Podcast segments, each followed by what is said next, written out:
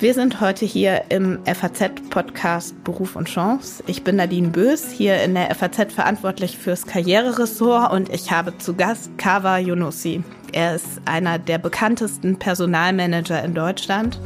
Er ist nämlich Personalchef des Software-Riesen SAP Deutschland mit 25.000 Mitarbeitern. Heute wollen wir aber gar nicht so sehr darüber mit ihm reden, sondern über seine eigene Karriere. Die ist nämlich auch ganz besonders. Als minderjähriger Flüchtling ist er alleine mit 13 Jahren aus Afghanistan gekommen. Er hat sein Arbeitsleben angefangen als Kioskbesitzer in Bonn, hat da Süßigkeiten, Bier und Brötchen an Bauarbeiter verkauft und irgendwann hat er dann doch Jura studiert und eine steile Karriere gemacht. Davon wird er uns heute berichten. Er wird auch verraten, dass er nur deshalb Jura studiert hat, weil seine Frau im richtigen Moment das richtige Kreuz auf einem ZVS-Anmeldebogen gemacht hat. Dann habe ich angefangen zu studieren, natürlich komplett lost. Keine Ahnung vom Studium. Niemand kannte ich, der Jura studiert hatte oder Jura gemacht hat. Die ersten zwei Semester war ich wegen Peinlichkeit bin ich nicht mehr hingegangen, weil ich dachte, ich werde wiedererkannt mit meinen blöden Fragen, die ich da gestellt habe. Wo gibt es Stundenpläne zum Beispiel und so Zeugs. Also das waren viele Momente, wo ich hätte auch sagen können, das war's jetzt, das ist auch, mache lieber was anderes, weil das ist nicht so meine Welt.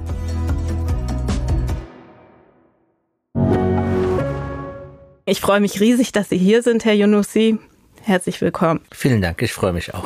Wenn man so jung und ohne Eltern als Flüchtling nach Deutschland gekommen ist und jetzt damit konfrontiert ist, dass wir wieder Krieg in Europa haben, was macht das mit Ihnen?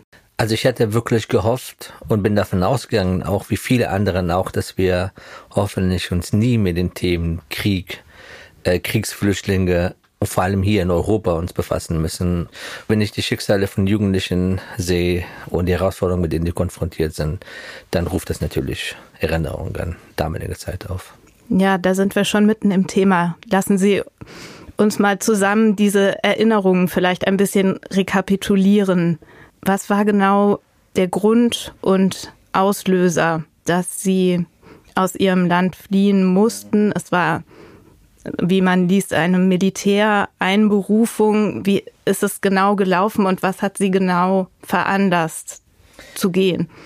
Die Russen waren abgezogen zu dem Zeitpunkt, die Kommunisten oder waren kurz davor. Afghanische kommunistische Regierung war in der Macht und die Mujahideen waren damals als Opposition, als Kriegspartei im Land aktiv und da musste man natürlich im Militär dienen, offiziell ab 18 Jahre, logischerweise, aber die Praxis sah damals aus, jeder, der ein bisschen Waffen tragen konnte und entsprechende körperliche Größe hatte, wurde auch eingezogen.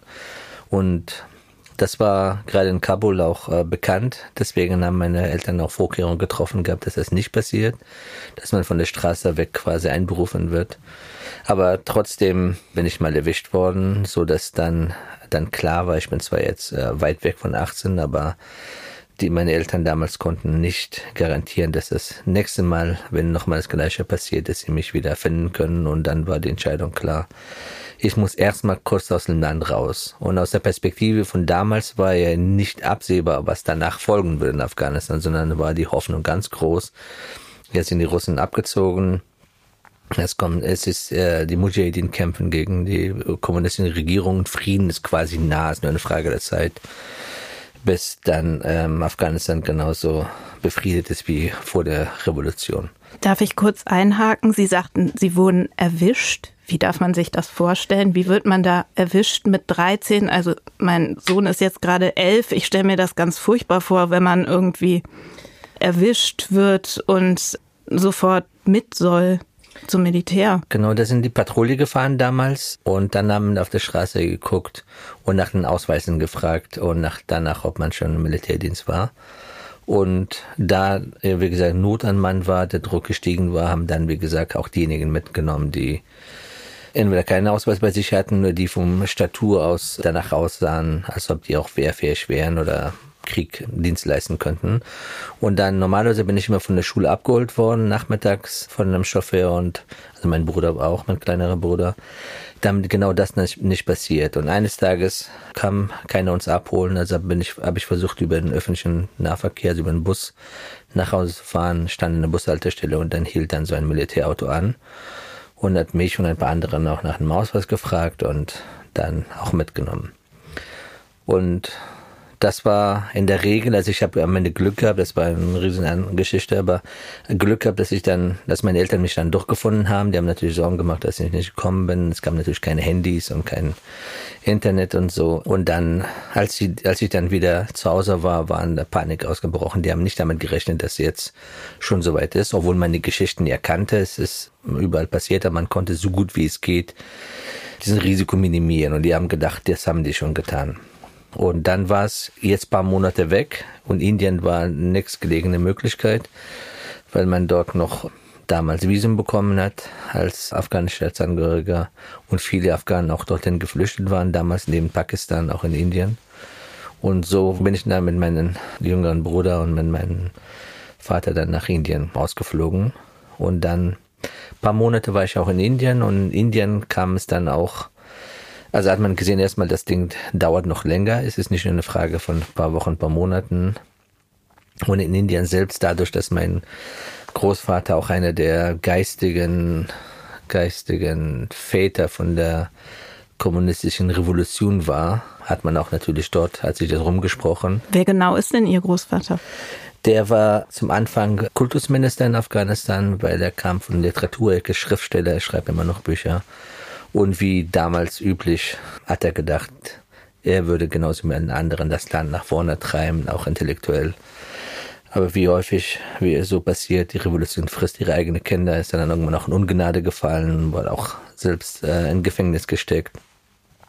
Aber für damals ist mittlerweile ist auch ein Riesenzeitabstand. Damals war es noch sehr aktuell und prägend, dass er einer von denjenigen war, die mit an der Revolution, kommunistischen Revolution auch damals mitgewirkt haben. Und er lebt heute noch? Der lebt heute noch, ja. Schon jetzt seit einigen Jahren in USA mit meiner Großmutter. Okay, wir kamen drauf, dass er ein bisschen der Grund war, dass es weiterhin gefährlich war in Indien. Genau, also einmal das und zweitens, dann hat mein Vater gesagt, das Ding dauert auch länger, ist scheinbar, was in Afghanistan das Thema Frieden sowas angeht. Und dann sollte es auch die Zeit nicht komplett mit Nichtstun hier verbringen, weil ein, ein Schulsystem, Bildungssystem etc. gab es in Indien auch nicht. Und dann meinte er, wir gucken, dass du nach Europa kommst. Und dann, äh, ich habe da ein bisschen dunkle Erinnerungen. Jedenfalls von heute auf morgen dann hat er entschieden, dass wir mit jemandem sprechen, der weiß, wie man mich nach Europa bringt. Das ist erstmal nur mich, nicht mein jüngerer Bruder. War der noch zu klein? Er war zwei, drei Jahre jünger als ich und da war die Gefahr also gering, dass es ihm das Gleiche passieren könnte wie mir. Und dann äh, wurde entschieden, dass ich dann ähm, nach Europa gehe. Und dann saß ich irgendwann eines Morgens, wurde ich früh abgeholt, um vier oder fünf Uhr morgens, glaube ich. Und dann äh, zum Flughafen Neu-Delhi gefahren und dann war ich in einem Flugzeug auf dem Weg nach Europa. Und ich habe mich nicht getraut wohin Europa. Und dann irgendwann habe ich dann mit dem Flug gefragt, derjenige, der mich begleitet hat damals, also es war jemand, der Geld genommen hat und mich nach Deutschland reinschmuggeln sollte, wohin ich nach Europa fliege. Und dann hat er gesagt, Deutschland. Und dann habe ich gesagt, Deutschland, Modern Talking kenne ich. Aber mehr Erinnerungen, Informationen hatte ich auch nicht gehabt. Lassen Sie uns doch hm? noch mal einen kleinen Moment zurückspringen, was das für eine Kindheit und Jugend war, die Sie da verlassen haben. Es war schon die Rede von einem Chauffeur. Ihre Eltern waren, soweit ich weiß, recht wohlhabend und ihr Vater war Unternehmer dort. Ich weiß nicht, was hat Ihre Mutter beruflich gemacht? Sie war Lehrerin, mhm. hat auch gearbeitet bis zum Schluss als Lehrerin in der Schule und ja tatsächlich, ich hatte ein sehr schönes, behütetes Leben gehabt. Mein Vater oder meine Eltern waren sehr progressive, progressive äh, Geisteshaltung gehabt. Mein Vater war sehr häufig im Ausland, auch geschäftlich unterwegs und hat versucht, uns auch entsprechend, wie wir in Afghanistan damals gesagt haben, westlich zu erziehen, sowohl was die Werte angeht, was auch Bildung, Technik und etc so dass es für mich eigentlich unter normalen Umständen klar war, aus der damaligen Perspektive, wenn Frieden herrscht, dass ich natürlich dort in Afghanistan bleibe und auch ins, ins Geschäftsleben einsteige und meinen Vater folge. Und mein Vater hat auch versucht, mich auch entsprechend aufzubauen und auch ein Geschäft, äh, was heißt integriert, immer mitgenommen. Da, damals gab es Telefaxe noch. Ich musste Telefax lernen und äh, wie man Nachrichten nach London und etc. schickt mit diesen Lochkarten. Erzählen Sie doch kurz, was es für ein Unternehmen war. Ja, er war Geschäftsführer bei einigen GmbHs mit Import und Export beschäftigt, insbesondere was die äh, afghanische Teppiche anging. Da war eine Gesellschaft, die die er geführt hat, weil ich als Inhaber, als Geschäftsführer, äh, um die Teppich ins Ausland zu exportieren und dann ähm, später waren einige GBRs hauptsächlich wegen Lebensmittel, also zu damaligen Zeit Thema Milch, Trockenmilch von Ausland hierhin zu holen, aber Seife, Öl, aber in großen Mengen und äh, dann als ein Großhändler Afghanistan zu verkaufen. Und irgendwann habe ich gehört, dass es auch so, dass damals zu der kommunistischen Zeit wohl das, das größte Privatunternehmen Afghanistan wohl auch gewesen sei, aber schwer nachvollziehen später mangels Bilanzen etc. Jedenfalls war das das äh, Geschäftsinhalt. Und er selber war zu den Königszeiten auch Abgeordneter, also Bundestagsabgeordneter vom von der Provinz Balch, also im Norden, Masar Sharif, wo die Deutschen auch waren und auch war auch politisch nicht in Parteien aktiv, das hat er schon immer gemieden. Mir hat er auch gesagt, äh, Sohn, du kannst alles im Leben machen, was du willst, aber tritt bitte keine Partei bei, sondern bleib immer unabhängig mit der, mit der Meinung. Und wir haben im Norden Afghanistan natürlich in, in Masar Sharif dort äh, auch meine, El meine Familie. Die haben auch Ländereien dort gehabt. Also er ist quasi in dieses Leben hineingeboren. Er hat selber keinen Schulabschluss gehabt, aber sehr viel sich selbst äh, beigebracht und als solch entsprechend anerkannt. Das war die Umgebung, in der ich aufgewachsen war und für mich war damals klar, ich gehe natürlich zur Schule, möglicherweise auch ins Ausland, um zu studieren, aber dann würde ich auch den Weg, den mein Vater gegangen ist, auch entsprechend gehen. Das schien ja eine sehr vorgezeichnete Karriere. Wenn man da dann so rausgerissen wird, wenn immer alles so erwartbar war bis zu diesem Punkt, ist besonders verunsichernd, oder? Im Nachhinein muss man sagen, immer, es gibt zwei Perspektiven. Im, Im erlebten Ich sozusagen damals war es ja immer wieder eine Zeitperiode, die absehbar war. Jedenfalls die Hoffnung war. Es war nie also der Plan, dass der Cover jetzt ins Ausland geht und bleibt auch dort. Gab, möglicherweise gab es auch solche Themen. Bei mir war ganz klar, ich komme wieder zurück, ich will zu meiner Familie. Und das hat sich nur dann immer wieder nach hinten hinausgezogen und dann kam der Moment, wo für mich dann klar war, das war's mit Afghanistan, meine Eltern und sowas. Viel später, ich glaube so 97, 98, als dann die, der Bürgerkrieg in Afghanistan vorbei war und Taliban übernommen haben und dann war für mich klar, okay, das, daraus wird nichts mehr. Bis dahin war immer noch ein bisschen die Hoffnung, dass eines Tages meine Eltern anrufen, dass wir in Afghanistan Frieden haben, dass ich wieder zurückgehen kann und das Leben mehr oder weniger dort weitergeht, wo es wir beendet haben. Mhm. Haben Sie denn Ihre Eltern eigentlich jemals wiedergesehen? Ich habe äh, meinen Vater nicht mehr wiedergesehen, als ich, als er mich verabschiedet hat in Neu-Delhi 1990. Er ist 98 dann in Turkmenistan einen vermutlichen Hirnschlag gestorben, so dass ich ihn nicht mehr sehen konnte. Als ich 98 oder so habe ich dann eine Nachricht bekommen, dass er dort verstorben ist. Und das war auch so der Moment, wo ich, ähm, wo dann für mich auch klar wurde, Jetzt acht Jahre bin ich in Deutschland. Ich habe Abitur hier gemacht. Ich habe meine Frau kennengelernt hier in der 11. Klasse hier im Gymnasium. Und dann ähm, der Tod von meinem Vater und die Machtübernahme durch Taliban, dass dieser Traum jetzt vorbei ist. Jetzt fokussiere mich, konzentriere mich auf, auf Deutschland, auf das, was ich hier habe. Und wenn dort irgendwann Frieden herrscht, dann umso mehr freue ich mich. Aber das Leben ist einstweilig so, wie ich gehofft habe, vorbei.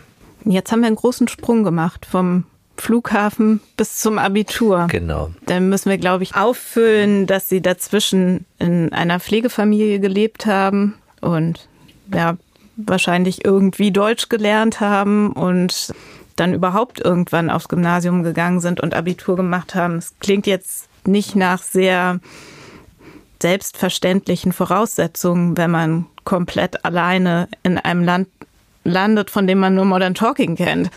Ja, also ich habe immer zu mir selbst gesagt, mehr als Glück als Verstand, weil ich wusste vieles nicht, was mir widerfahren war. Als ich hier ähm, in Frankfurt am Flughafen dann einen Asylantrag gestellt habe, war ich hier in, in einem Kinderheim in Taunus. Ich habe den Namen jetzt wieder vergessen. Ähm, jedenfalls von dort nach Siegburg-Bund zugeteilt worden. Pflegefamilie haben sie äh, zurecht gesagt. Und dann Siegburg ist bei Bundesstadt und Bonn war damals noch Bundeshauptstadt und da gab es in Bonn-Bad Godesberg noch ein Gymnasium, das ähm, Deutsch für Ausländerunterricht angeboten hat, im Wesentlichen damals für Botschaftsangehörige, also Kinder der Botschaftsangehörigen dort.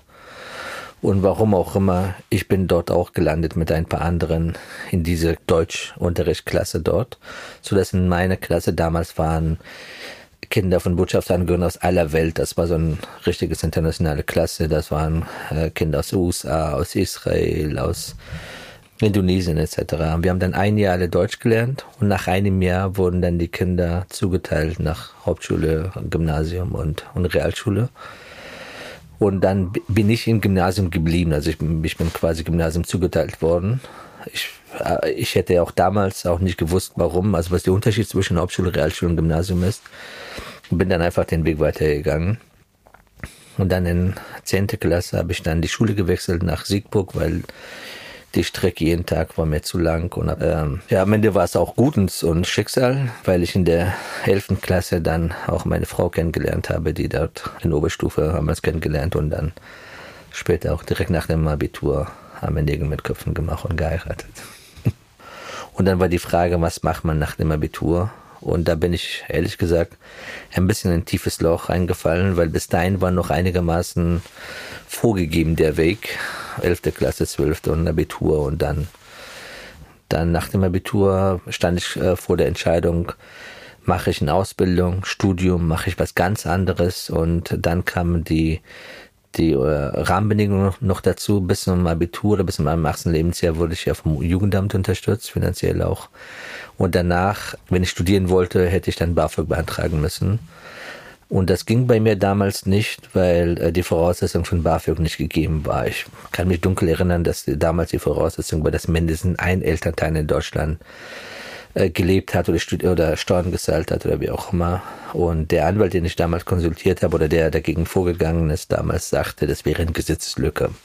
Ob er mir so gegenüber so gesagt hat oder ob es wirklich war, weiß ich nicht. Er hat auf jeden Fall Klage eingereicht beim Verwaltungsgericht.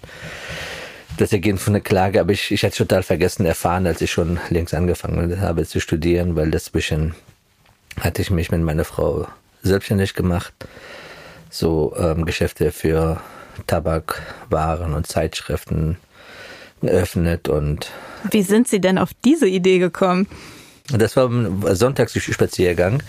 Waren mit meinen späteren Schwiegereltern unterwegs in St. Augustin und ich wollte damals eigentlich einen Dönerladen aufmachen. Das war das neueste Start-up-Idee so. Ich habe gelesen, Sie haben auch bei McDonald's gejobbt in der Schule noch. Ja, ja. War das, das ein Berührungspunkt zur Gastronomie dann?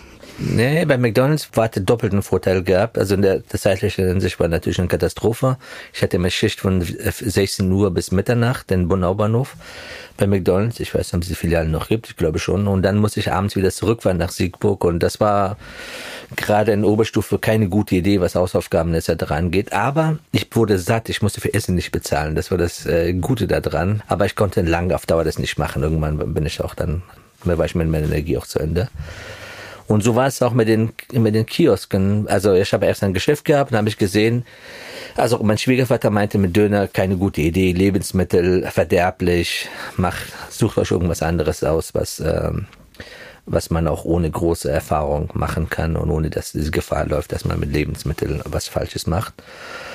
Und dann waren wir in einem Sonntagsspaziergang, der stand in einem Laden, neu, das war ein Second-Hand-Laden, ähm, äh, Nachmittag gesucht. Und dann habe ich gesagt, Nachmittag ist das, ja, mit Klamotten habe ich nicht im Hut, aber ich sehe hier gibt es keine Zeitschriften und kein Zigarettenladen in diese Ladenzeile. Und damit kann man eigentlich nichts falsch machen, das geht ja nicht, wird ja nicht schlecht. Und so un, ohne Ahnung von dem Geschäft, ähm, dann haben wir Kontakt aufgenommen mit dem Vermieter, das war hochtief damals und mein Schwiegervater hat natürlich gebürgt für uns. Und wir haben den Laden übernommen, selbst gestaltet. Sie mit Ihrer Frau zusammen? meine, meine Frau und mein Schwiegervater hat auch geholfen, handwerklich, und dann haben wir daraus einen Zeitschriften und äh, Tabak und äh, Laden aufgemacht. Wenn wir erstmal mhm. ab der Station zurückblicken auf diese ganze Flucht und diese ganze Zeit, wo sie noch gehofft haben, wieder zurück zu können, dann sich irgendwann abgefunden haben, in gewisser Weise alleine in Deutschland zu bleiben und dann auch Unternehmer geworden sind, irgendwie im ganz kleinen, ja wie ihr Vater letztlich. Wenn Sie darauf heute zurückblicken, was haben Sie gelernt, was Sie jetzt noch anwenden in Ihrer heutigen Karrierestation? Also ich musste mich darauf einstellen, ohnehin, dass ich äh, meine äh, Antennensensoren immer feinfühlig draußen habe, um zwischen Freund und weniger Freund zu unterscheiden. Das hat diese Phase erstmal für mich das Thema Vertrieb, Geschäfte führen, worauf kommt es an, aber vor allem das Thema Empathie, weil also wie reagieren Menschen, Kunden woraus und auch Fehler zu machen und Fehler zuzulassen und dann äh, zu hoffen, dass die Leute auch daraus lernen. Also im Nachhinein, mein Schwiegervater hatte gar keine Ahnung von dem Geschäft, ich auch nicht, aber trotzdem hat er uns machen lassen. Wir haben Geld geliehen und ähm, am Ende des Tages ist dann ein, ein, ein, ein erfolgreiches Geschäftsmodell am Ende geworden. Also Kontakte nach Hause oder Geld, mit dem Sie noch von Ihren Eltern unterstützt wurden, aus der Ferne gab es gar nicht. Nein, gab es damals nicht. Dass ich telefonieren konnte, war auch schon schwierig, weil da gab es ja ja, kein Internet, kein WhatsApp etc., wenn man telefonieren wollte nach Afghanistan. Wenn es mal funktionierte, die Leitung, war natürlich unheimlich teuer pro Minute, was man damals zahlen musste.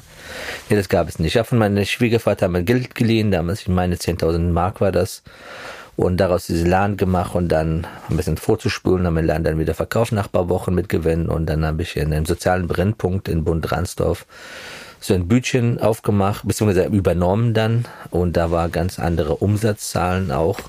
Er war direkt an der Bahnstation und das habe ich dann, ich glaube, zweieinhalb Jahre mit meiner Frau geführt und dort das Geschäftsmodell war ein ganz anderes. Viel Fahrkartenverkauf, viele Bauarbeiter, die bevor die zur Arbeit gegangen sind, dort versorgt werden mussten von mir mit belegte Brötchen und Bier natürlich, bevor die zur Arbeit gehen. Aber nach ich habe gemerkt, das hat äh, nach zweieinhalb Jahren war ich komplett körperlich fertig. Jeden Morgen früh aufstehen, vier, fünf Uhr morgens, man bis abends das Ganze zu machen. Und dann 1999 habe ich dann entschieden, jetzt zu studieren auch, nachdem meine Frau auch fertig war. Und dann habe ich während des Studiums habe ich bei damals Mannesmann äh, Mobilfunk oder später Vodafone habe ich angefangen, dort neben dem Studium zu arbeiten. Sie haben einfach so entschieden, das Bütchen macht mich fertig, lange Arbeitszeiten, ich kann nicht mehr, ich gehe einfach mal studieren ja, ich wollte studieren, ja, ich wollte nicht das mein Leben lang das Ganze machen und habe ein bisschen gewartet, dass meine Frau soweit ist mit mit dem Studium und dass sie auch dann loslegen kann. Ich wollte erstmal die finanzielle Grundlage haben.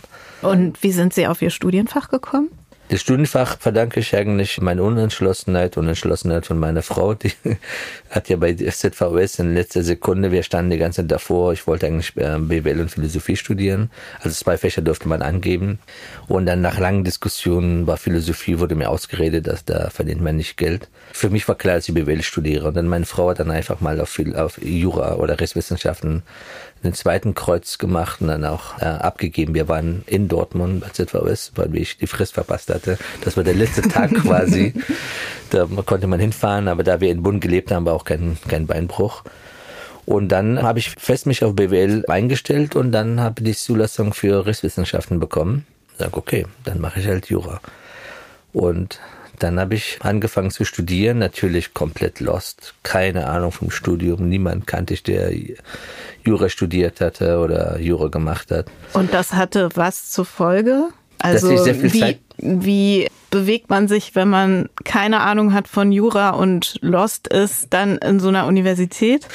Ja, das sind einige Peinlichkeiten passieren, die dann auch sehr viel Zeit kosten. Ich bin dann. Zum Beispiel? mit dem schicken Anzug, mit meiner Aktentasche und Krawatte bin ich meinem ersten Tag zur Uni gegangen. Ich dachte, so sind die Juristen. Und war ich erstmal dann im falschen Gebäude. Ich war im Haupt-Uni-Gebäude in Bonn. Und dann habe ich gefragt, wo studiert mein Jura? Ich dachte, das wäre in der Schule. Und dann habe ich gesagt, nee, da bist du ja falsch. Die Juristikfakultät ist woanders. Dann haben wir gesagt, wo denn? Dann meinte der eine Juridikum. Sagt ihr die Bus, die Bahnhaltestelle? Dann haben wir gesagt, ja klar, sagt Juridikum mir was. Ich fahre fast direkt daran vorbei. Ja, und warum heißt das Juridikum so? Ah, okay. Also so, das war mein erster Tag, wo mir extrem peinlich. Ich wollte dann verschwinden vom Erdboden weg hier.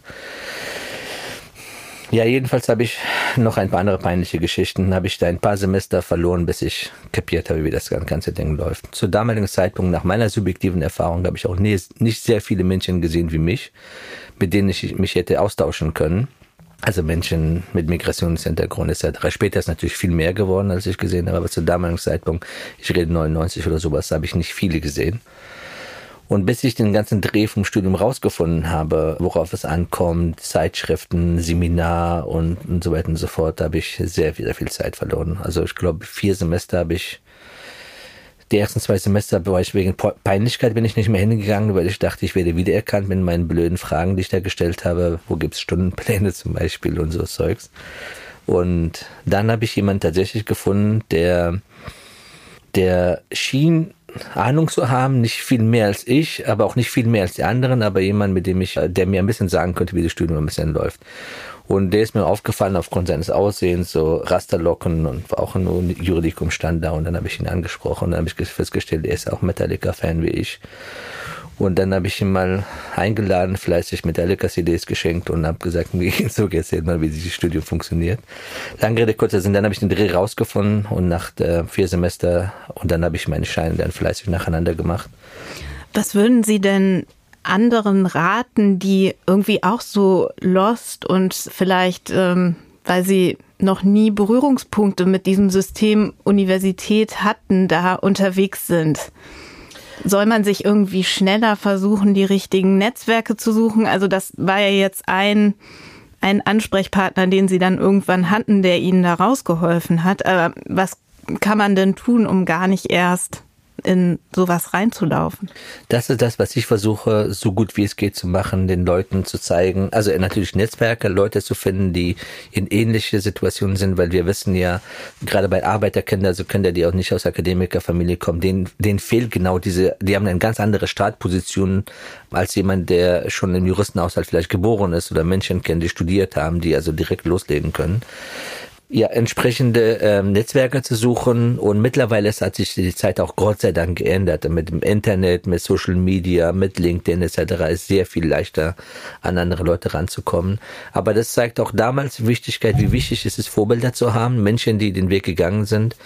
Und zweitens, dass man auch zeigt, was man alles was alles möglich ist, weil in der Regel wird man irgendwo hineingeboren und man, oder ist in einer Umgebung, man denkt, das ist meine Welt. Also ich mache meinen Kiosk und andere Kiosk etc. Aber dann zu sehen, dass da viel mehr draußen ist als nur das, was ich kenne oder in meiner sozialen Blase an Möglichkeiten erscheint. Und im Umkehrschluss später war dann auch, wie gesagt, ich habe sehr viele Menschen gesehen, die so wie ich waren, also mit Migrationshintergrund etc. Dann war auch eine die Kontaktaufnahme viel leichter, also weil man wusste, die haben ähnliche Schwierigkeiten wie oder nicht Schwierigkeiten, aber also Start Rätseln, Schwierigkeiten, so dass man dann leicht sich austauschen konnte und nicht Angst haben musste, dass man auf ein Fettnäpfchen tritt, weil man eine Frage stellt, wo der andere dann innerlich lacht und sagt, was ist ein Quatsch. Wenn du so eine blöde Frage stellst, brauchst du gar nicht zu studieren und Jura erst recht nicht, wenn du das noch nicht mal weißt. Diesen Eindruck hatte ich gehabt, das ein andere Mal, weswegen mir dann so peinlich war. Dann bin ich komplett Semester nicht so Uni gegangen oder zum Juridikum, weil ich dachte, die Leute sehen mich wieder und dann machen sich über mich lustig.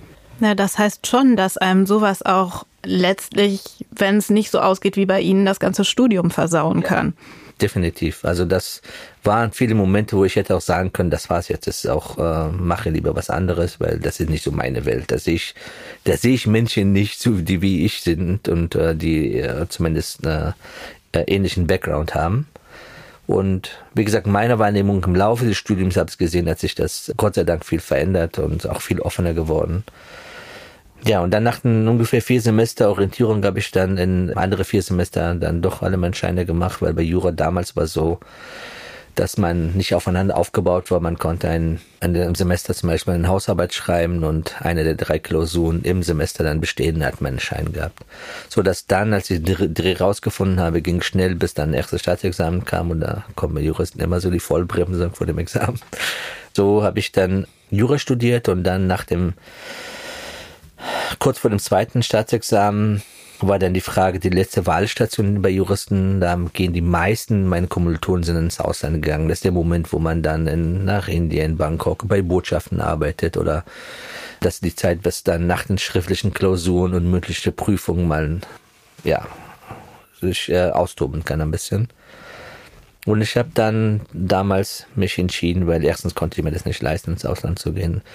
Und dann bei, wenn man in Bonn wohnt, ich war in der Uni äh, in Köln, ich habe eine Anzeige gesehen, dass die Deutsche Telekom, meine Tochter davon einen, einen, einen Referendar gesucht. Und ich habe mich dann darauf beworben, weil Telekom um die Ecke bei uns und mit der Hoffnung natürlich, dass ich danach auch dann dort bleibe, weil bei, bei mir war jedenfalls, bei vielen Juristen ist es mit den Noten so eine Lotteriespiel. Man schreibt die Klausuren und weiß nicht, was am Ende rauskommt. Und Not ist ja bei uns ja maßgeblich für den Rest des Lebens. Und je nachdem, welche Note man hat, spielt nachher fast die Erfahrung keine Rolle mehr. Jedenfalls waren die Ängste natürlich da und ich wollte jetzt nicht nach dem Jurastudium keine Ahnung, die Geschichten kämen als Taxifahrer irgendwo äh, arbeiten müssen oder so. Nichts gegen Taxifahrer, die machen eher wert einen Job, aber die Sorgen waren da. Und deswegen habe ich gesagt, ich nehme den, den bei der Telekom und dann versuche ich dort auch, hoffentlich auch dort äh, zu bleiben. Und so habe ich dann bei Wirtschaftsrecht angefangen, bei Vivento und dann später eben ähm, habe ich im Arbeitsrecht einige Leute kennengelernt während der Phase und dann jedenfalls habe ich die Möglichkeit gehabt, damals trotz äh, der Sparmaßnahmen von Telekom und da war Telekom ja privatisiert, musste viel Personal abbauen und ich war bei diesem Personalabbaugesellschaft quasi nicht Abbaugesellschaft, sondern die, die entsprechend unterbringen mussten. Dort bin ich mit Arbeitsrecht in Berührung gekommen, habe ich mit Arbeitsrecht angefangen und auch hier bin ich quasi in einen Bereich gekommen, getrieben von meinem Überlebensinstinkt. Aber vorher nie hatte ich auf der Agenda gehabt, Arbeitsrecht zu machen, sondern dort und dann ähm, habe ich mir das on the job quasi beigebracht. Mit Unterstützung der Kolleginnen und Kollegen natürlich. Und damals war nicht erkennbar, wozu das Ganze führen würde, das Thema Arbeitsrecht war auch für mich auch eine ganz neue Welt Arbeitsrecht, weil im Jurastudium ist Arbeitsrecht ein Nebengebiet, also ist kein Hauptfach. Dass ich irgendwann mit Betriebsräten zu tun haben werde, überhaupt zu verstehen, was Betriebsräte sind oder wofür die da sind. Zu einem damaligen Zeitpunkt hatte ich überhaupt keine Vorstellung, weil ich noch nie im Konzern gearbeitet habe oder gar jemand kannte, der im Konzern gearbeitet hat. Also null Berührungspunkte eigentlich mit dem Thema. Gar nichts. Und dann alles andere hat sich dann wie immer im Leben ein bisschen ergeben. Zufall, das hat sich irgendwie ergeben, das war eine glückliche Fügung. Das sind so Sätze, die man von Kavayonosi ziemlich häufig hört. Und ich würde das gerne jetzt hier an dieser Stelle einmal kurz so ein bisschen anzweifeln, weil so viel glaube ich gar nicht an Glück und Zufall. Er selbst sagt ja von sich, er hat eine sehr hohe Empathiefähigkeit. Ich würde das jetzt mal übersetzen mit emotionaler Intelligenz. Er hat einfach extrem gute Antennen dafür, wie andere Menschen ticken. Und das hat ihn meiner Meinung nach gar nicht so zufällig durch sein Berufsleben navigiert. Das merkt man schon ganz früh, als er allein in Deutschland ist, ohne Eltern. Da hat er es irgendwie verstanden, sich ein Netzwerk zu bauen, sich die Leute zu suchen, die ihm gut tun. Und dann auch später ist er irgendwie verloren im Studium und findet ganz einfach irgendwann diese Schlüsselperson, die ihm da wieder raushilft. Jetzt später geht er ins Arbeitsrecht. Ist das wirklich Zufall oder ist das einfach ein guter Platz für einen Juristen, der sehr gut mit Menschen umgehen kann? Ich glaube letzteres. Und ja, am Ende landen Arbeitsrechtler, wenn sie gut mit Menschen umgehen können, auch öfters mal in Personalabteilungen. Genauso wird seine Geschichte später weitergehen. Das ist ja kein Geheimnis. Das hören wir gleich und jetzt hören wir aber erstmal weiter, wie es bei der Telekom für ihn weiterging. Also ist immer so, der Anfang ist schwer, Erfahrung zu sammeln. Und da bin ich dankbar, dass man damals dieses Potenzial in mir gesehen hat bei Telekom und gesagt, das, das kriegst du schon hin, Cover obwohl die damals weder meine Noten kannten, noch wussten, dass ich null Erfahrung im, im Arbeitsrecht hatte. Hatten Sie eigentlich in dieser Anfangsphase mal Probleme mit Ihrem Nachnamen oder Ihrer Herkunft oder irgendwelchen Vorurteilen, sei es die Herkunft oder ja, dieses ja. Äh, Jura-Fremde, dass Sie also ja. keine Berührungspunkte ansonsten zur Juristerei hatten, außer ihrem eigenen Studium? Ja, also auf jeden Fall, dass ich mich als Referendar beworben habe für, für die Wahlstation. Da habe ich einige andere Bewerbungen auch laufen gehabt. Und zum Teil bin ich nicht, nicht eingeladen worden, zum Teil bin ich nach dem Vorstellungsgespräch auch abgelehnt worden. Und dann wollte ich irgendwann wissen, warum bin ich denn abgelehnt worden. Eine Sache habe ich in Erinnerung. Mir wurde aber als Feedback gesagt, ja, nur als ich sie gefragt habe, wieso sie Jura studiert haben, haben sie gesagt, ja, meine Frau hat ein Kreuz gemacht bei, bei ZVS. Ja, das war nicht so günstig, ne? Ja, aber ich bin ehrlich, so über Geschichte. Dann gesagt, ja, was haben Sie denn erwartet, was ich sonst erzähle? Ich, ja, ich dachte, Sie würden sagen, so, so Afghanistan und Gerechtigkeit und Sie wollen hier ähm, für Recht und Gesetz und sowas sorgen und so. und sage, okay, viel lerne ich für die Zukunft, aber ich, ich sage jetzt als Personaler, das ist doch so ein, also mir ist lieber jemand erzählt mir diese Geschichte, als irgendwelche im Nachhinein ideologisierte Geschichte, wie er oder sie zu Jura gekommen ist, weil ich will die Menschen kennenlernen und nicht irgendwelche Geschichten hören. Ich will im Gespräch, natürlich im Gespräch die Menschen kennenlernen, die Geschichten dahinter. Und auch das sagt eine Menge darüber aus, wenn jemand so zu Jurastudium gekommen ist und trotzdem das äh, gepackt hat, hat, hat ein andere andere Nachrichtenwert für mich als jemand, der sagt, ich, ich habe es gemacht, weil meine Eltern Juristen waren, meine Mutter Richterin war und so. Also nicht, dass das eine mehrwertiger ist als das andere, aber es, es sagt über Lebensweg und wie die Menschen auch dann damit fertig geworden sind. Also haben Sie damals schon mitgenommen, dass so die Standard-Personaler-Fragen nichts für Sie sind? Jedenfalls nicht die Schlüsse, die man daraus ziehen kann. Und natürlich das Thema Chancengerechtigkeit. Da wurde mir sehr viel, sehr viel auch in der Zeit auch bewusst, auch später, dass es schon einen, einen Riesenunterschied, ein Gap gibt zwischen Chancengleichheit, die ist Gott sei Dank gesetzlich verankert, da sind wir alle vor dem Gesetz gleich, und die Chancengerechtigkeit, also wie es in der Praxis auch gelebt wird. Und da gibt es einen riesen Gap und da spielt natürlich Migrationshintergrund, der Name eine Rolle, dass Leute in Schule angesteckt werden, unconscious bias. Damals konnte keiner damit was anfangen. Mittlerweile wissen wir das, das spielt natürlich eine Riesenrolle. Aber ich hatte es dann spätestens dann überwunden, als ich mein Label schon hatte, so hier Arbeitsrechtsschwerpunkt am Stirn. Dann wurden diese Fragen nicht gestellt. Aber was mir immer gestellt wurde, und das ist äh, begleitend nicht immer noch, ist eine, eine Grundskepsis erstmal, bis ich vom Gegenteil quasi überzeuge. Wie äußert sich die? So wie ich denke, erstmal skeptisch sein und abwarten, ob das schon, ob das schon seine Richtigkeit hat. Ob es richtig ist, das, was ich sage und machen, machen will. Und also wird selten, also selten Vertrauensvorschuss gegeben, also von vornherein. Also es war ein bisschen anders als, als unser eins. Aber ich grundsätzlich gebe ich erstmal Vertrauensvorschuss und dann gucke ich, äh, äh, lasse ich ihn kommen und danach bilde ich mir meine Meinung. Bei mir ist es um, umgekehrt. Aber diejenigen, die mir Vertrauensvorschuss geben, also die mich als Mensch dann schätzen, die sind dann sagen, umso größer mir äh, verbunden mir, also um, Fan oder loyal oder was auch immer. Also ich habe deren Grundvertrauen quasi. Also kann ich sagen, was ich will, die würden blind mir vertrauen. Bei allen anderen ist es halt immer noch fehlt diese, äh, diese stromlinige Format, sowohl als Mensch, als auch als Lebenslauf, als auch wie ich die Themen angehe so dass es äh, anstrengend ist. Dann begegnet man ihnen mit Skepsis, dadurch, mit Skepsis, dass das fehlt. Fragezeichen meist. Und dann ist dann für mich natürlich der Ansporn, erst recht zu beweisen, dass das Hand und Fuß hat, was ich eine Idee habe oder vorschlage. Da sind wir ja eigentlich jetzt wirklich schon mitten in Ihrer Rolle bei SAP, weil Sie da ja auch sehr bekannt sind als jemand, der den Vertrauensvorschuss den er seinen Mitarbeitern gibt, sehr in den Mittelpunkt stellt. Erzählen Sie doch mal von der Anfangszeit, wie Sie dahin kamen, da ja. schon mit dem Stempel auf der Stirn Arbeitsrecht. Genau, da hat SAP damals jemand gesucht für eine neue Mitbestimmungsstruktur bei der Tochtergesellschaft SAP Deutschland. Die gab es zum damaligen Zeitpunkt, soweit bekannt, nur einmalig in Deutschland was Neues und an diesen Strukturen Leben zu verleihen und zu, zu gestalten mit Arbeitnehmervertretungen. Und da bin ich in der Zeit reingerutscht und da hatte SAP ja diese Sturm- und Drangzeit in Sachen Betriebsrat gerade mal zwei, drei Jahre hinter sich. Die, der eine andere kann sich äh, möglicherweise erinnern, es war ein Riesenaufschrei bei SAP als Betriebsräte gegründet werden sollten und auch von Mitarbeiterschaft. Ich glaube, 91 Prozent der Mitarbeiter haben eine Umfrage damals abgelehnt, wollten keine Betriebsräte haben, aber dann gab es doch Betriebsräte. Also, das war da in der IT damals sehr speziell irgendwie. Es war eine letzte DAX-Unternehmen ohne Betriebsrat mit Bestimmungsstruktur. Es gab natürlich Arbeitnehmerbeteiligung, aber nicht formal im Sinne des Betriebsverfassungsgesetzes. So, dann, als die Toren quasi auf waren, waren natürlich, überall wurde Betriebsräte gegründet und hier bei der Tochtergesellschaft am Arbeitsrecht habe ich angefangen. Da habe ich in ein Jahr und ein paar Monate gearbeitet und bin dann von dort gewechselt in einem Sales-Bereich.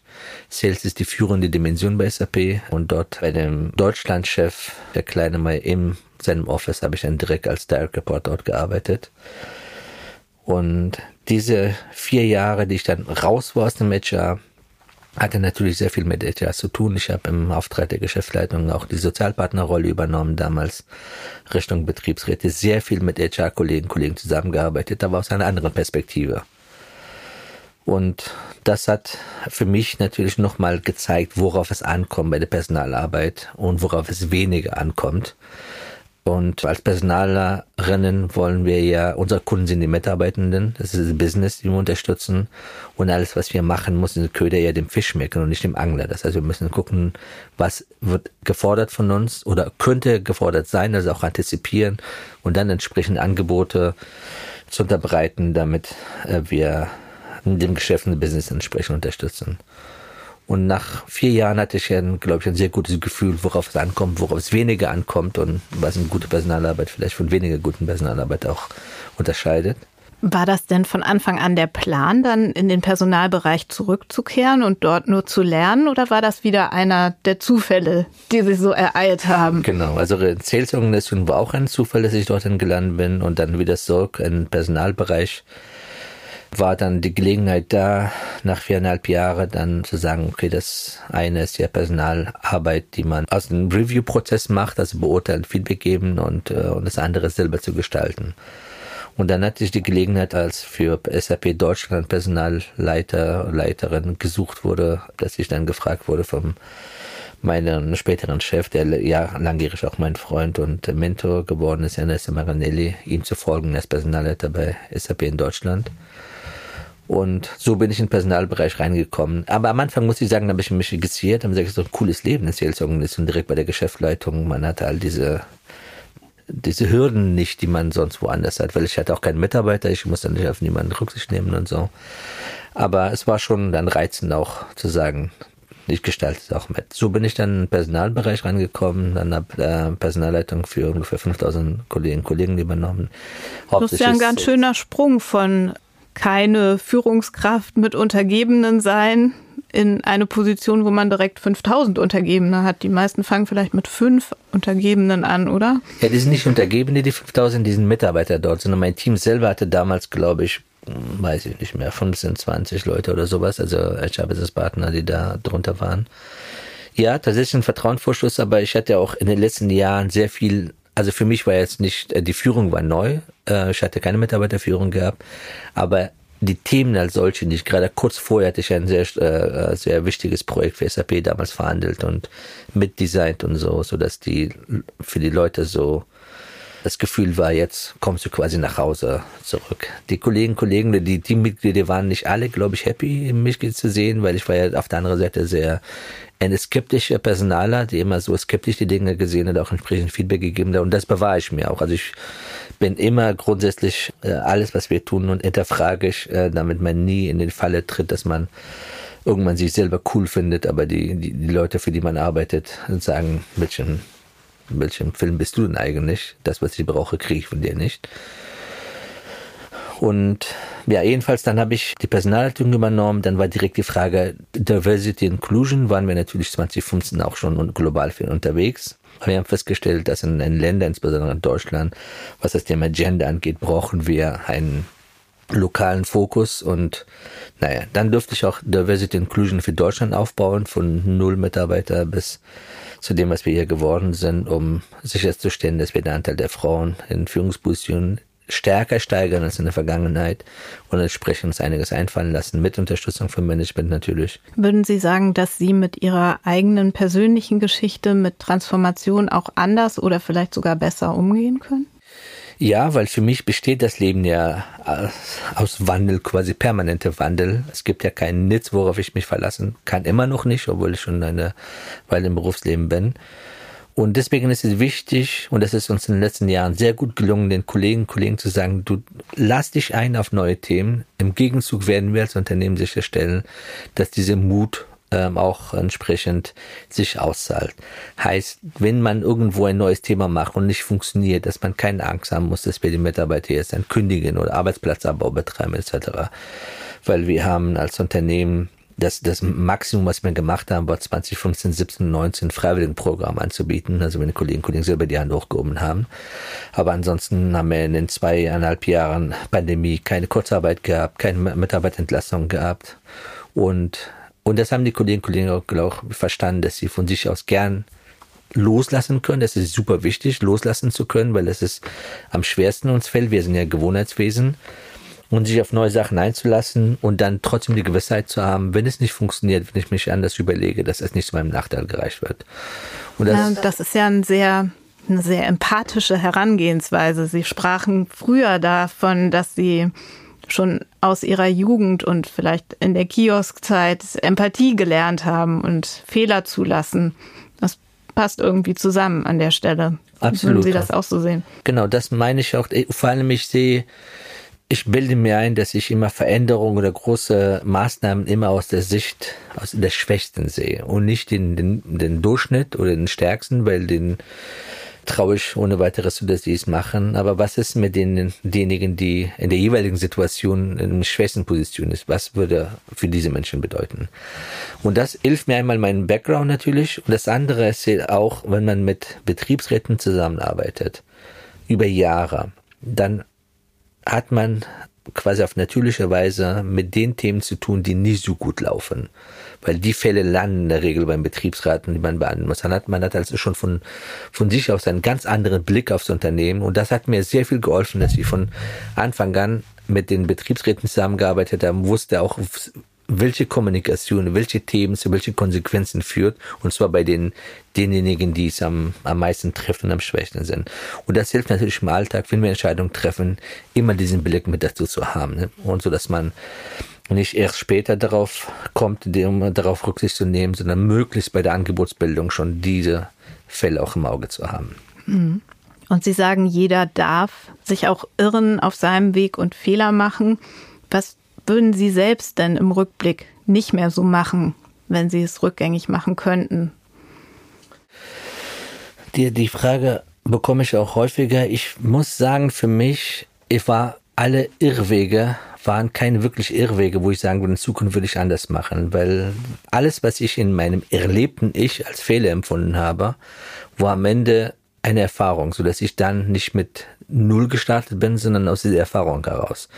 Also es gibt nichts, wo ich sagen würde, das hätte ich mir ersparen können, weil auch im Nachhinein ist es vielleicht bilde ich mir ein, weil unser Gehirn ja so konzipiert ist, man im Nachhinein alles irgendwie einen Sinn ergibt und dann das, äh, das erinnernde Ich, wie Kahnemann sagt, alles dann Geschichten zusammenbaut, die kohärent sind. Also alles hat eine Bedeutung gehabt, auch wenn in dem Moment nicht nachvollziehbar oder wehgetan hat oder schwierig war. Im Nachhinein hat für mich Sinn gemacht, dass ich das, diesen Fehler gemacht habe oder beziehungsweise ja, diesen Fehler gemacht und ist irre gegangen, weil daraus war ich, wurde ich ein bisschen schlauer. Jetzt nicht konzeptionell, dass ich mir überlegt habe, was war, kann man denn Lessons learned aus diesem Thema, sondern das hat sich quasi von, von alleine ergeben. Und deswegen ist Fehler, eine gesunde Fehlerkultur ultra wichtig, nicht nur in einem Innovationsunternehmen, Technologieunternehmen wie SAP, wo wir bei vielen nicht wissen, wie die Zukunft kommt. Wir müssen antizipieren bestimmte Entwicklungen, weil wir als Softwareunternehmen natürlich auch verpflichtet sind, auch Trends nicht nur zu umzusetzen, sondern zu antizipieren, um Kunden und Kunden entsprechend Vorteil zu gewähren, dass sie in ihren jeweiligen Geschäftsmodellen auch vor den Wettbewerber stehen. Und da ist es unvermeidbar, dass man Fehler macht. Und das ist für uns Teil der, der Kultur und der Innovationskultur. Aber das alleine reicht nicht, sondern es muss im Alltag klar sein den Kolleginnen und Kollegen, dass dass das jetzt nicht so einen karrierelimitierenden Faktor führt, wenn man etwas wagt und es sich nicht bewahrheitet und man Fehler ja, macht. Weil es ist ja heutzutage eher so, dass sehr viele Karrieren sehr geradlinig verlaufen und dass auch eigentlich alle davon ausgehen, dass das der erwünschte Fall ist. Was Sie jetzt schildern, ist eigentlich eher, dass die Umwege oder die schwere Kindheit oder verschiedene Umstände gerade erst zu einem Erfahrungsschatz und einem Erfolg führen. Was, was kann man denn daraus schließen für diejenigen, die noch nicht viele Umwege gegangen sind? Ist das schlecht? Nein, da wollte ich gerade sagen, es ist keine Wertung, dass man sagt, die, diejenigen, die äh, einen äh, Umweg genommen haben oder aus schwierigen sozialen Verhältnissen heraus äh, sich verwirklicht haben, dass sie eine bessere Skills oder bessere Menschen werden. Das ist nur eine andere Erfahrung, andere Wege, die gegangen sind. Also auf keinen Fall in eine Form von Stufigkeit oder Abwertung. Und wir haben jetzt entschieden zu sagen, okay, wir wollen nicht in Stellenausschreibungen Uni-Abschluss als oder als Voraussetzung setzen. Einmal natürlich wegen Fachkräftemangel, auf der anderen Seite sieht man auch, dass gerade bei neuen Themen im Technologiebereich meist gibt es keine Studien dafür oder wenn, dann haben die erst jetzt angefangen, die Fächer entsprechend, dass man die studieren kann und viele sich die Themen auch beigebracht haben und wir auf viel mehr auf Potenzial setzen müssen und setzen werden. Das haben wir auch in der Vergangenheit gemacht. Jetzt machen wir es entsprechend vollständig um hier nochmal den Leuten zu sagen, bei uns sind die Hürden noch niedriger und kommt einfach rein, wir reden miteinander und wenn wir sehen, dass ihr entsprechende Skills mitbringt, Potenzial, dann seid ihr bei uns willkommen. Und dementsprechend haben wir die School 42 in Berlin unterstützen. Wir haben Sie vielleicht auch davon gehört, um komplett vom Thema Studienabschluss und, und Ausbildungsabschluss entsprechend wegzukommen. Auch eine weitere Maßnahme, um das Thema Chancengerechtigkeit noch näher zu dran zu kommen, dass man nicht erstmal die volle akademische Kriegsbemalung haben muss, um sich bei SAP zu bewerben, sondern wenn man meint, das sind Themen, wo es mich interessiert und wir sehen, die Menschen haben Potenzial, dass ich die anhochheben kann und dort anfangen kann. Ja, das ist eine sehr konsequente Fortführung dessen, dass man keine Gradlinigkeit verlangt, letztendlich. Nee, letztendlich, was, was uns in meinem Unternehmen interessiert ist, das ist eine Aufgabe, dafür suchen wir Menschen, die entsprechende Skills und, und, und Expertise mitbringen. Oder ob die das Ganze studiert haben, sich selbst beigebracht haben, durch Zertifikate und Trainings- und Weiterbildungsmaßnahmen sich angeeignet haben, ist am Ende im Alltag mir eigentlich egal. Und bei uns bei SAP sowieso spielen wir eine Dutzkultur schon die ganze Zeit. Wir haben, anders als viele Unternehmen, jetzt nicht die Namensschilder an der Tür stehen mit dem Professor oder Doktor davor. Wir sprechen uns mit Namen. Also diese egalitäre Kultur, das ist bei uns äh, inne, wo es dann wirklich darauf ankommt, der Mensch, der mir gegenüber sitzt, bringt ja die, die Skills und Expertise mit, die für die Aufgabe erforderlich ist, ja oder nein und nicht wie gesagt, welche Abschlüsse diese Menschen haben. Und ich habe bei mir im Team zum Beispiel jemanden, der keinen Studienabschluss hat, aber macht einen Bombenjob und ist super beliebt in den Bereichen, wo man woanders noch nicht mal ohne ohne Abschluss jemand zu Vorstellungsgespräch einladen würde. Es ist natürlich nicht repräsentativ, ist nur mein Einzelfall, aber wer, ich stelle bei mir auch selber fest, gäbe es damals Studiengebühren zu meiner Zeit, ich hätte nicht studiert, vermutlich höchstwahrscheinlich, hätte es mir nicht leisten können. Und gäbe es nicht Menschen, die bei mir häufig auch das Potenzial gesehen haben, sondern darauf gewartet hätten, ob ich diesen, diesen geraden Lebenslauf mit entsprechenden äh, Zertifikaten, Note etc. habe, dann wäre ich auch nicht dort, wo ich bin. Ob ich unglücklicher gewesen wäre, ist eine andere Frage. Vielleicht wäre ich noch glücklicher als jetzt, weiß man nicht. Aber hätte ich jedenfalls all das nicht haben können, wenn man diese Chancen und diese äh, Menschen nicht gäbe, die auf Potenzial gesetzt hätten. Und Kann das man das denn irgendwie lernen, dass man in der Arbeitswelt, ob jetzt als Führungskraft oder als Kollegin oder Kollege, in der Lage ist, dieses Vertrauen zu schenken und zu sagen, okay, ich lege da keinen Wert drauf. Ich lege nur Wert auf Potenzial und Qualifikation und bei allem anderen gucke ich weg. Da gibt es zwei verschiedene Antworten. Einmal strukturelle Antwort, also wie wie bringe ich Menschen, Führungskräfte dazu, diesen Weg zu folgen als Unternehmen. Und da ist halt für mich als Personalleiter auch zu sagen, wir, wir schaffen eine, erstmal eine, eine Umgebung, wir honorieren sozial diese Verhaltensweise, also wenn eine Führungskraft auf diese Basis andere Menschen einstellt. Und wir lassen die Menschen aber auch nicht alleine. Wenn man jemanden einstellt, der einen, einen akademischen Abschluss hat und den anderen, der hat keins. Meist besteht bei denjenigen, die keinen Abschluss haben, die Sorge, was ist, wenn er oder die falsche Person auf dem Job ist. Und hier zu sagen, bei den Einstellungen gibt es immer ein Einstellungsrisiko. Also wenn man Fremde einstellt außerhalb vom Unternehmen, das kann bei beiden der Fall sein, aber liebe Kollege, liebe Kollegen, wenn es nachher sich zeigt, dass es nicht ein Perfect Fit ist, nicht funktioniert, dann werden wir als HR-Bereich uns darum kümmern, gemeinsam mit dir eine Lösung zu finden. Als Mensch, wie ich das persönlich als Führungskraft mache, ist, ich habe bis jetzt immer die Erfahrung gemacht und ich kann im Grunde auch nicht anders. Also ich will nicht sagen, dass ich mir vornehme, dass ich grundsätzlich jeden Menschen vertraue und auf, auf Augenhöhe begegnet. Also auch passiert zu Hause bei unserem Sohnemann. Und bis jetzt, ich kann mich nicht erinnern an Fällen, wo ich tatsächlich äh, enttäuscht wurde, enttäuscht im Sinne von Vertrauen missbraucht. Aber in der Regel, wenn Menschen gesagt haben, Cover, ich will das und ich kann das und ich will das, habe ich immer gesagt, dann leg los, gucken wir mal. Und wenn du Support und Unterstützung brauchst, dann sagen wir es. Also melde dich, dann unterstütze ich dabei. In allermeisten Fällen hat sich das bewahrheitet. Die Leute sind über sich hinausgewachsen. Es gab die deutliche Minderheit an Fällen, wo man beides zu einem Ergebnis gekommen ist, war ein guter Versuch. aber vielleicht doch nicht das Richtige, dann lass uns äh, darüber reden, was du sonst machen kannst. Also einfach erstmal ausprobieren, das Vertrauen ja. zu schenken und dann macht man positive Erfahrungen damit? In aller Regel, wenn Leute dafür brennen, lass die Leute dafür brennen, solange es sich nicht um sicherheitsrelevanten oder gesundheitsrelevanten Bereichen angeht, also nicht als Chirurgen probieren lassen oder im Bereich Security oder so. Aber in anderen, anderen Bereichen macht man ja nicht schnell was kaputt. Also wenn man gut begleitet, dann findet, äh, findet man früh raus, ob derjenige oder diejenige auf dem richtigen Weg ist. Und in der Regel, wenn die Menschen für etwas brennen und das machen wollen, man gewähren lässt, ist meine persönliche Erfahrung, dann ist es auch vom Erfolg gekrönt. Und wenn nicht, mein Gott, die Welt geht nicht unter, dann macht man kurz einen Stopp und versucht einen anderen Ausfahrt für diesen Menschen zu finden. Das finde ich einen sehr schönen und optimistischen Abschluss für dieses Gespräch. Vielen, vielen Dank, Herr Yunusi, dass Sie hier bei uns waren und Ihren Lebens- und Karriereweg mit uns geteilt haben. Vielen Dank für die Einladung. Dankeschön.